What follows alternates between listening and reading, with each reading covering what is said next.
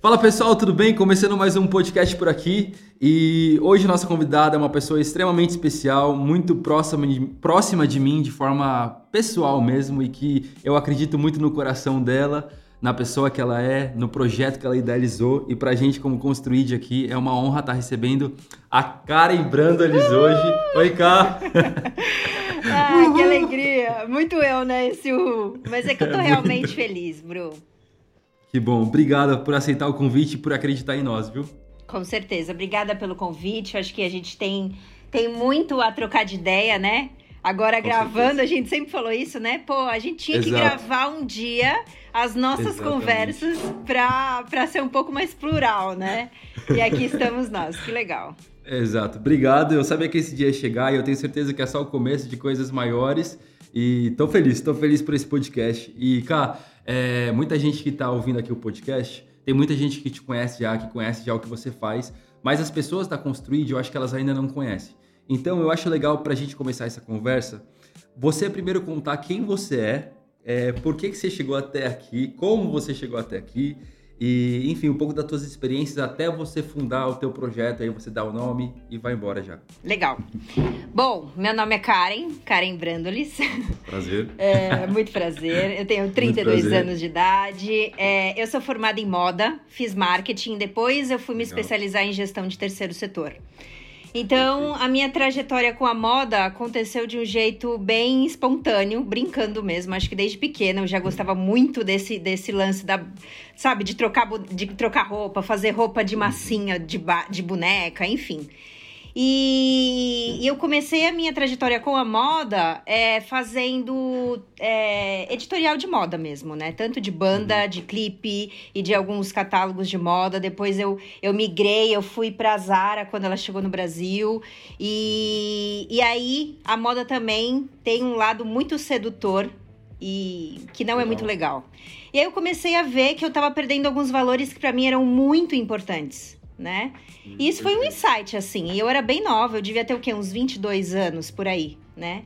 Uns 21, uhum. 22. E aí eu percebi que alguns valores eles estavam meio que caindo e eu falei, pô, isso aqui não tá legal, né? Eu preciso de alguma maneira é, é, resgatar algumas coisas, mesmo a carreira estando numa ascendência muito, muito legal, todo mundo que faz né? é muito positiva. Mas ao mesmo tempo, eu, eu acredito que o meu coração, quando eu vi naquela época, não estava não tava muito confortável. E foi aí que eu resolvi não aceitar uma proposta que me deram e fui trabalhar numa ONG.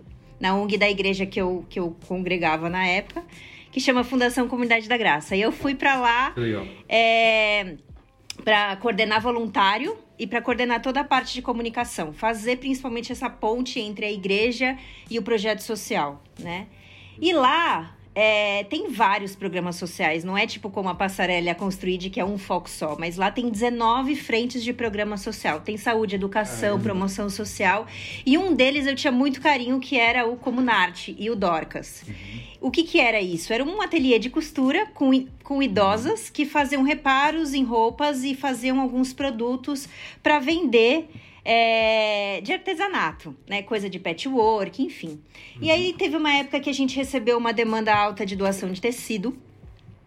E a igreja fazia um projeto de capelania com é, é, lá dentro da penitenciária, é, em várias. E aí foi quando eu pensei assim, eu falei, gente, eu quero ir um dia numa penitenciária. E quando eu fui, eu vi é, várias coisas. Né? Você tinha quantos anos? Eu tinha. Meu, isso foi em 2012. Então, 2012. 2012. Tá. Oito anos atrás. Oito anos atrás. Eu tinha 24 anos. 24 anos. Então, já faz um tempinho. E, e aí foi quando eu tive a ideia de fazer um desfile de moda dentro de uma penitenciária feminina. Maluca, né? maluca, assim. Eu falei, meu, eu vou pegar essa demanda. Uma coisa bem simples. E, de, e detalhe, os tecidos que a gente recebeu de doação eram de decoração. Então era para encapar sofá, fazer cortina. E de verdade, a coleção ficou linda. Não foi uma coleção super extravagante, mas foi uma coleção uhum. assim que trouxe realmente liberdade, expressão. Que né? legal. Até porque quando a pessoa ela vai presa, ela perde não só a liberdade física, mas a liberdade de expressão. Porque a roupa ela é expressão, né? É, ela afirma Perfeito. quem você é.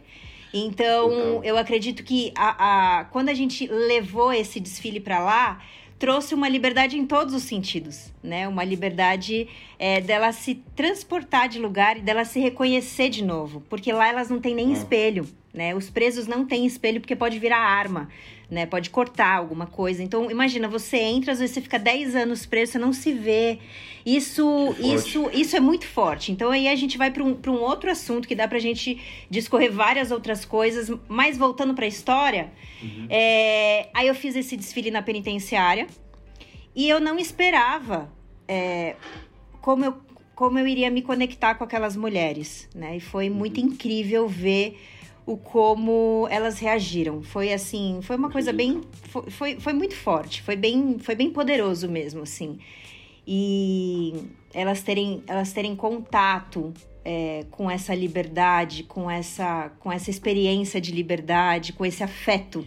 Porque teve muito afeto né, nesse dia. E aí eu costumo dizer que nesse dia o bichinho me picou. né? O bichinho me picou de, de olhar e fazer um exercício de, de empatia mesmo, né? Então. Com certeza. É, e aí eu voltei para casa e foi um dia muito legal, mas eu pensei assim, eu falei, pô, elas colocaram as roupas, mas depois elas colocaram de novo o uniforme delas, a minha vida mudou, mas a delas continua no mesmo lugar, né? E elas vão sair e o que, que eu tô fazendo realmente como, como uma cidadã né, uma, uma como indivíduo, como né? indivíduo, como até mesmo como principalmente como cristã, para emancipar essas pessoas, né? É isso. E, e aí eu voltei para casa, né, querendo fazer um projeto para essas mulheres, né? Que legal. E aí foi quando a passarela alternativa começou a despontar né? Aí depois eu passei por uma série de coisas, eu acabei me desligando da fundação, fui para um, um outro segmento, me casei, tive filho. Depois eu passei também por um processo é, pessoal de um divórcio. E, e eu acho que Muitas influências. Foram né? muitas influências, foi, foi uma trajetória de vida e, e eu consegui me conectar com essas mulheres de uma maneira mais, mais profunda quando eu vi uma frase que mudou muito a minha cosmovisão, até mesmo do cristianismo e do evangelho, que fala: Eu não sou livre enquanto outra mulher for prisioneira, mesmo que as correntes dela sejam diferentes das minhas, né? É, e essa, essa frase para mim só faltou colocar lá, né? Isaías 31, porque foi muito forte para mim, né? Aquilo ali foi Mas um é baque e, e ali foi um divisor de águas de virar e falar assim: eu quero. Ali despertou, né, a minha a minha vocação num, num nível mais profundo de, de um desejo de eu querer usar a minha liberdade para levar liberdade para outras mulheres também, né? E aí é, eu acredito muito que que, que a, a arte tudo ela, ela traz uma vida e só para a vida de um jeito tão profundo, né? E eu queria que elas tivessem conexão com isso, com a arte, com a criação. E a criação é, é, é a essência de Deus, e quando elas têm contato com isso, elas estão em conexão com, com o próprio Deus, né? Sem mesmo elas terem noção disso. E, e ali me abriu a cabeça e eu falei, poxa, é, aqui eu entendi o, o, meu, o meu papel mesmo do que eu quero fazer, né? E aí foi a minha trajetória, né? De, de, de moda, de marketing, depois de me, especiali de me especializar em gestão de terceiro setor, como que eu fiz, né? Esse, esse, essa mudança, né? Essa virada de chave do, do meio corporativo, de, um, de uma vertente da moda, que ela existe, mas depois de, de trazer isso para uma moda muito mais consciente, uma moda com valor e de uma moda muito mais inclusiva né? Uma moda afetiva sendo não sendo uma moda simples, mas uma moda com uma com uma experimentando liberdade, né? Então, que agrega, né? que agrega. E eu acho que, que foi isso assim a minha trajetória com a moda. Uma trajetória pequena, quase nada sem informações. Não, Kai, eu, eu fico muito feliz porque isso só mostra o quanto o teu projeto Passarela Alternativa, o quanto ele é embasado, sabe? O quanto ele, ele carrega princípios, valores e, e o mais legal que eu que pude te conhecer de perto, eu sei que ele é a Karen, sabe assim? Tipo, é, ele fala muito sobre você, o Tem, projeto. É muito. E eu acho que é por isso que ele é tão especial. Ele tem um valor agregado, sabe assim, muito grande. Porque eu acho que é, é um pouco do, do contar a tua própria história ali dentro, sabe? E eu acho isso é lindo demais, né? É verdade. É, eu, é, eu tenho uma frase que eu gosto muito de um filósofo francês que chama Chartier. Inclusive, ele é ateu, mas olha o que ele, o que ele fala. A arte e a fé não são duas coisas distintas. Elas são o avesso e o direito do mesmo tecido né? E eu, eu achei isso muito fantástico quando eu li isso daí na época, porque é, isso, isso para mim é a fé, né? Eu acho que a passarela alternativa não tem como também é, quem passar pela passarela, até mesmo os voluntários, a minha equipe, todo mundo passa por uma passarela alternativa antes de começar a atuar. E é esse lance, né, de, de exercer a fé junto com uma arte que transcende, né? Uau, e, lindo. E a gente é vê, e a gente vê exatamente isso, né? Tipo, Cristo salva, mas a arte e a moda, no, no caso da passarela, ela tem um papel de emancipar. Então, Cristo salva, mas, mas a arte aí e a moda, ela emancipa.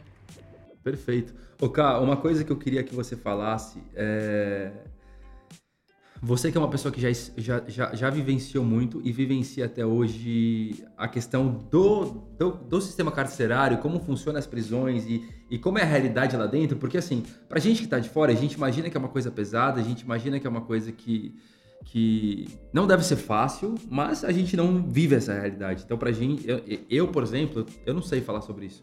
Mas você que é uma pessoa que, que não só viveu a realidade de lá dentro, porque eu sei, eu, nas nossas conversas pessoais até, que você já falou muito sobre visitas que você fez até lá, é, histórias pesadíssimas que me assustaram quando eu ouvi, porque são realidades pesadas e que a gente não está acostumado.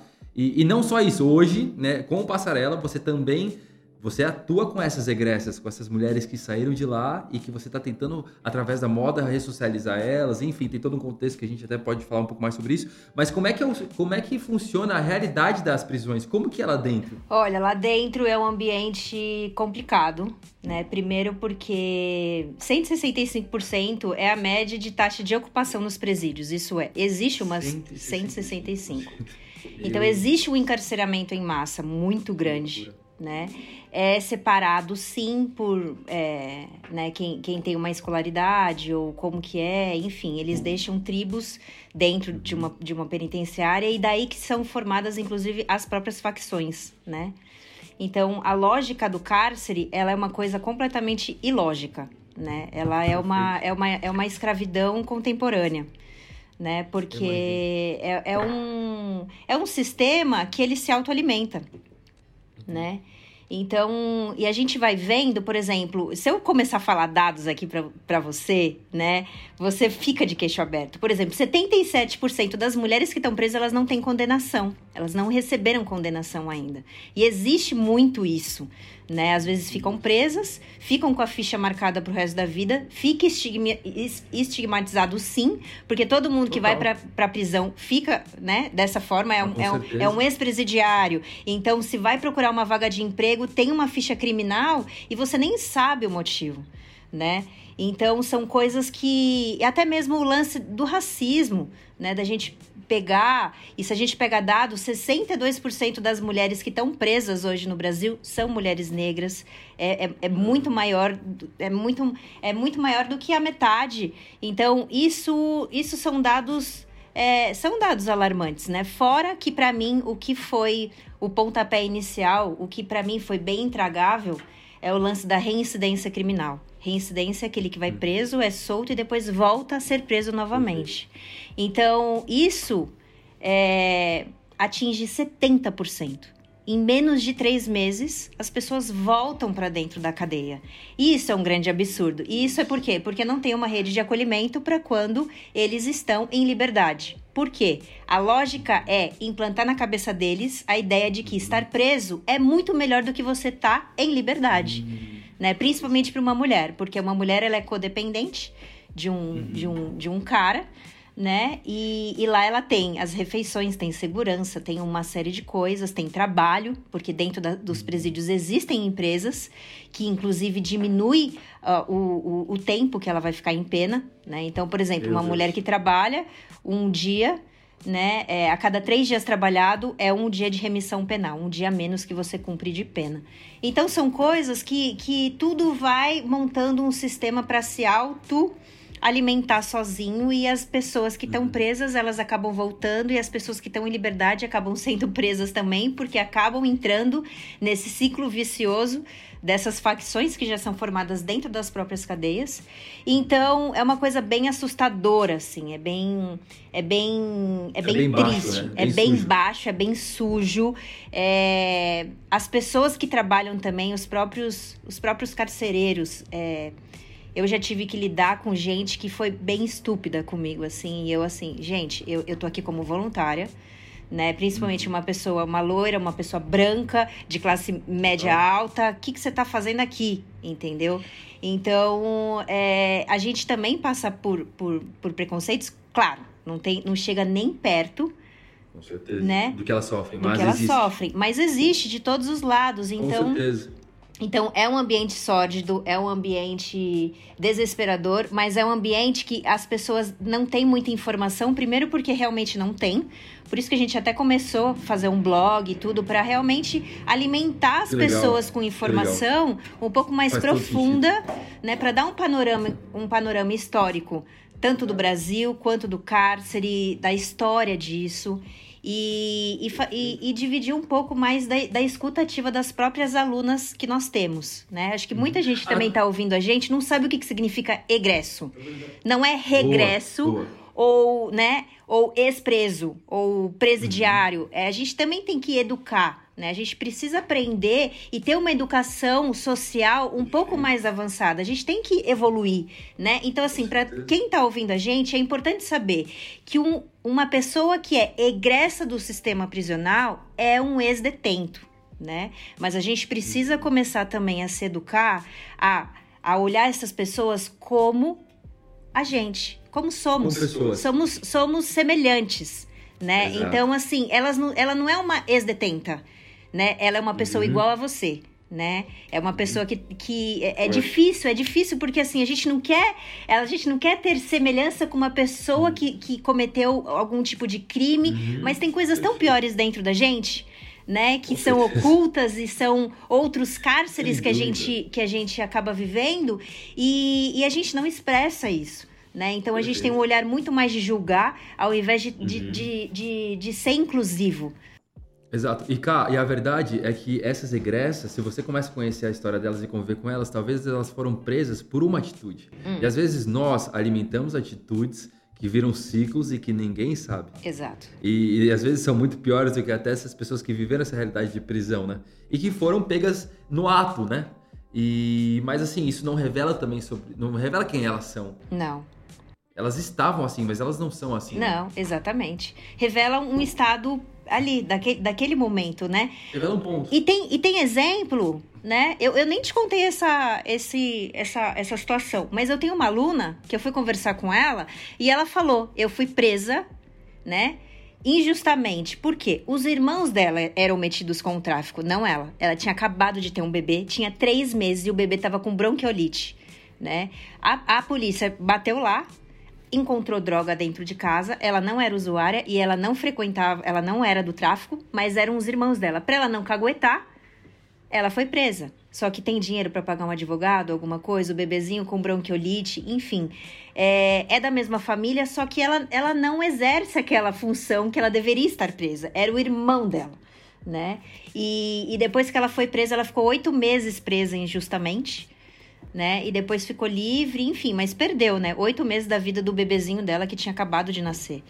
Né? Então, assim, são coisas que vão acontecendo e que a gente precisa desenvolver, inclusive, uma escuta ativa, né? Entender a realidade daquela pessoa, entender o que é uma periferia, entender o que é cultura, né? Enfim, são, são vários desdobramentos. São vários desdobramentos. E uma coisa que eu fiquei pensando aqui, quando você começou com 24 anos, lá naquele desfile que você fez, naquela época você tinha noção sobre, sobre dados ou sobre uma realidade? Por que, que eu fico pensando? Eu, várias vezes na minha vida, já pensei, já tive o desejo de entrar em uma prisão para entender a, o que acontece lá dentro, sabe? Porque a gente é muito curioso, o ser humano é curioso e eu, eu tenho esse desejo mesmo de entender o que acontece lá dentro, só que não tenho, sou completamente ignorante nesse, nesse assunto. Eu preciso, preciso entender de fato como funciona e muitas pessoas não, eu acho que elas, por mais que elas tenham esse desejo como eu, elas não entram nesse cenário porque elas têm medo, por medo. Mas às vezes é um medo também, que é um medo ignorante, sabe? É porque a gente realmente não entende como funciona. Você, quando você deu as caras e falou, cara, eu vou fazer isso, eu vou fazer esse desfile, era algo para você que você entendia ou não? Não, eu não entendia. Vou ser bem sincera. Eu não entendia. Isso, Legal, isso era isso. distante da minha realidade. É, eu nunca tive um familiar meu preso, ou eu também nunca fui presa. É, e tem muita gente que me pergunta: você já foi presa? Para você ter uma empatia com esse público? Porque, porque normalmente a gente tem empatia com aquilo que a gente já viveu, né? Exato. E, Exato. e é muito difícil a gente desenvolver empatias com, com coisas que estão distantes da, daquela realidade que a gente que a gente vivenciou, né? Então, respondendo a sua pergunta, não, eu não tinha noção nenhuma né? Eu não tinha noção. Eu só tinha uma noção. Aquelas pessoas, elas também são imagem e semelhança de Deus. E eu, quando eu entendo isso também, eu vou enxergar essas pessoas como seres humanos, né? E se eles são seres humanos, eu também sou. E pra gente ser um ser humano, a gente aprende a ser um ser humano. A gente nasce humano, mas a gente só vai aprendendo com o tempo a ser um ser humano com, uhum. A medida que o tempo vai passando, à medida que a gente vai tendo percepções, sensibilidade, discernimento, é, um olhar menos julgador, um olhar com mais empatia, né? Então eu entrei somente com, com, com essa visão clara. Eles são seres humanos né? E se eu tivesse aqui? Eu poderia estar aqui. Eu só não tô porque eu, não, eu, não, eu tive outras é, oportunidades na vida, eu tive uma outra criação, eu tive uma família estruturada, eu tive uma série de coisas que essa pessoa, que é meu semelhante, ela não tem, né? Então, à medida que eu fui trabalhando ali dentro, que eu fui tendo mais noção né, dos dados, peguei dados primários ali daquela unidade que eu trabalhava. A passarela, inclusive, começou com um ateliê dentro de uma unidade prisional que fica lá em Santana. Depois que eu estive ali dentro, com toda a mudança política, uma série de coisas, eu tive que acabar saindo né? Mas eu também não tinha noção que estar lá dentro, ela fortaleceu uma ideia de que estar preso é melhor do que estar em liberdade. E aí só com a vivência, só com os dias passando é que a gente vai tendo noção e vai e vai se munindo de informação e vai tendo noção, inclusive da, da onde vai ser a sua fonte, porque tem muito dado também que é muita, muita jogada política, é muita coisa para ficar bem na fita ou para ser dados é é, é, exorbitantes né, pra, pra fortalecer essa ideia de que bandido bom é bandido morto, né? E não é isso. Que é uma grande mentira. Que é uma grande mentira. Perfeito. E uma coisa que eu fiquei pensando aqui, você entendeu que por causa da tua história, por causa da tua formação técnica, que era moda, que é aquilo que você sabe fazer tecnicamente, é, no que você na, né, na tua formação profissional, você entendeu que era um bom caminho para atuar dentro desse cenário e, e, com essas egressas. Mas você acha que a moda. É... eu sei que é uma pergunta até estranha fazer isso, né? Mas você acha que a moda em si é o melhor caminho mesmo para essas mulheres? Eu acredito que sim, né? Por quê? Eu acredito que a moda.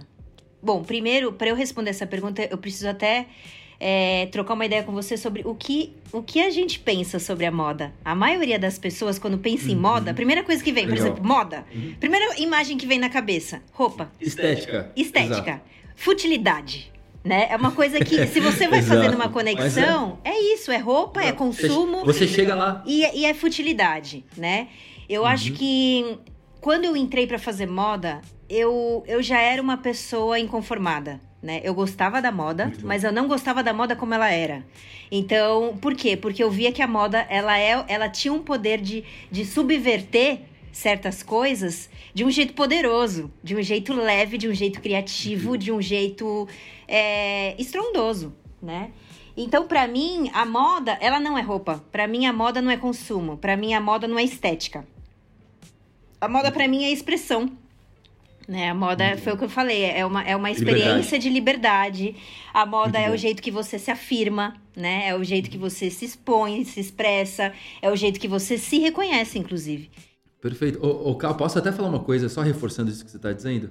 É, esses dias, eu tomei, eu, eu, falando pessoalmente, tive um posicionamento é, de mudar o meu armário. Eu joguei umas coisas fora, fora fui na Zara e, e tava tendo um saldão e comprei várias coisas que eu falei assim, cara, eu quero me posicionar desse jeito agora. Eu acho que essas roupas vão me ajudar a me posicionar assim. E te juro, foi a primeira vez na minha vida que eu vi a força que uma roupa tem. Eu nunca tinha pensado na roupa dessa forma, sabe?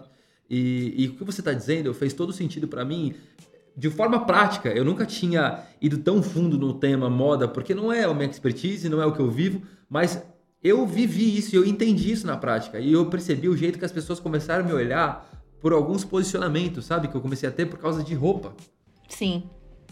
É, e isso é muito incrível, porque a pessoa, a, a, a, estética, querendo ou não, como ela vai se expressar, ela traz inclusive mais. É, mais posicionamento, você se sente mais empoderado. Infelizmente, Perfeito. né? Assim, e felizmente também, é. porque depende muito também. de como, de qual é a, a, raiz do seu pensamento e da sua interpretação para isso. Se você é uma coisa apegado com marca, com uma coisa que assim, Exato. assim, a moda não é isso, entende? A moda não é isso. Você, é, é, é, isso é muito mais uma relação de poder que oprime do que liberta. Uhum. Né? Porque uhum. você está fazendo uma coisa de hierarquia, você está hierarquizando e verticalizando as coisas. E a ideia não é essa, esse é um movimento circular.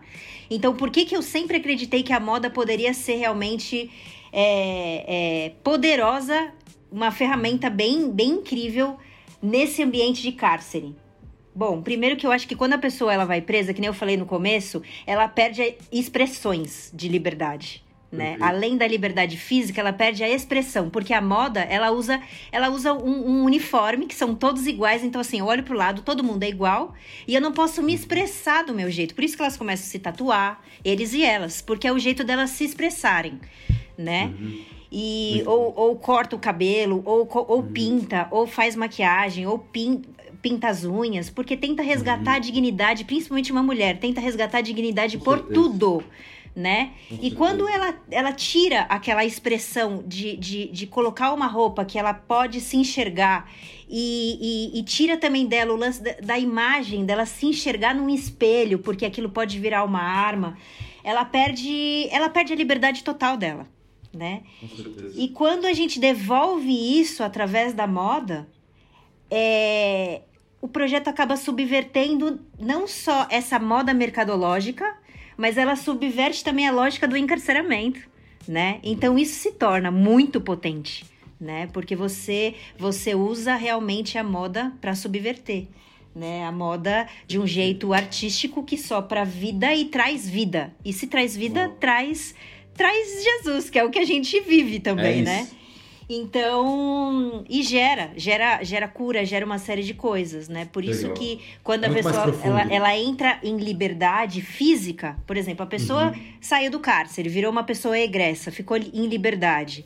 Tá, essa é, a, é o primeiro nível de liberdade que ela está atingindo, porque tem muitos outros que ainda precisa é ser resgatado né? Uhum. Ela se enxergar primeiro, peraí, quem eu sou de, de volta? No meio desse Uau. mundo, aconteceu tantas coisas. Quem que eu sou aqui? Entende? Então, precisa resgatar tudo isso e, e a gente acompanha essa mulher nesse, nesse processo. Né? Perfeito, mulher perfeito. cis e mulher trans, né? A gente trabalha perfeito. com esses dois públicos. Incrível. Cá, hoje você você está com três anos e meio de projeto, né? Alguma, é três anos e meio? Ó, oh, é... bom, o primeiro desfile foi em 2012, só que formalmente eu tô há dois anos. O CNPJ existe há dois anos. Vai completar agora, vamos fazer aniversário em agosto. Então, estamos completando dois, dois anos. anos. Dois anos cravado. Formalmente. Legal. Legalmente. Formalmente, tá. Isso. Tá, perfeito. Perfeito. Como projeto. Como né? projeto. Como ONG. Como, ONG, tá. como OSC. Legal. Isso. Como OSC. Perfeito, legal. É, beleza, dois anos, você já vivenciou muita coisa, já fez muita coisa. O projeto eu vejo que ele está crescendo e cada vez mais ele toma forma. Como que você lida hoje com os teus resultados? Você olha para eles e você se sente, é... eu acho que não é isso, mas, mas é também. Você se sente realizada com, esse, com os resultados? Você fala assim, cara, eu acho que aquilo que eu me propus a fazer, eu fiz, fiz bem feito. Ou talvez é, não sei, você olha e fala, cara, eu poderia ter feito mais, faltou, eu precisava de mais equipe, eu precisava de mais gente. Como que é o teu cenário hoje? Cara, lembrando só, lembrando só que acabei de olhar e nós temos dois minutos e meio de Zoom, a gente fala muito. Meu Deus! Jura? Pois é, passou e a gente não viu. Caramba, muito rápido. Bom, é, eu tô satisfeita porque o meu resultado não é, não é, não é venda, não é não é isso. O meu resultado é gente, né? E uma pessoa virar isso. e falar para mim, eu parei de usar a quantidade de droga que eu usava porque por conta desse con desse é contato é humano. Para mim Exato. isso é o resultado, entendeu? É. Então assim, eu, eu, a pauta que eu, que eu tenho é uma pauta pesada, é uma pauta difícil porque tem muita muito. mudança política, tem muito tem muitas travas, tem muito preconceito. Eu não consigo apoio de empresas para financiar o meu projeto. Sim, então... É muito mais difícil. Mas é uma coisa que, que eu tenho muita resiliência porque eu acredito nessas mulheres, né? Eu acredito, Incrível. eu acredito no entorno, eu acredito no trabalho que a gente faz. Então não tem como não gerar resultados, né? Yes, é isso. É isso, é isso. E eu acho que eu acho que a ressocialização, se você conseguiu em dois anos ressocializar uma mulher, que é um cenário extremamente profundo e que você está lidando diretamente com uma vida, eu acho que já fez todo sentido, né? Total, total. É bem isso. Ô, Cá, se você puder deixar uma frase aqui para as pessoas que assistiram até agora e que elas querem conhecer mais sobre o teu projeto, querem conhecer mais sobre essa realidade, como é que você convidaria essas pessoas a fazerem parte disso? Olha, eu convidaria do, da forma mais é, principiante, né? Acho que primeiro a gente precisa entender quem a gente é, nos enxergar como imagem e semelhança. E se a gente não tem essa empatia pelo outro, sendo ele qualquer quem quer que seja, é porque a nossa imagem perdeu a referência, em primeiro lugar, né? Então, a gente precisa ressignificar isso e derrubar algumas ordens estabelecidas que a gente já tem e quebrar algumas correntes e até sair de algumas prisões que nós estamos internas para a gente conseguir subverter todo o nosso entorno, o nosso olhar e conseguir dar o primeiro passo em relação a essas pessoas. Então, o meu recado final seria esse. Perfeito, perfeito. Obrigado, obrigado por esse episódio, obrigado por topar esse desafio. Essa foi a Karen, gente. Siga ela nas redes sociais, siga o projeto Passarela Alternativa e obrigado por assistir mais um Construidcast. Obrigada, gente.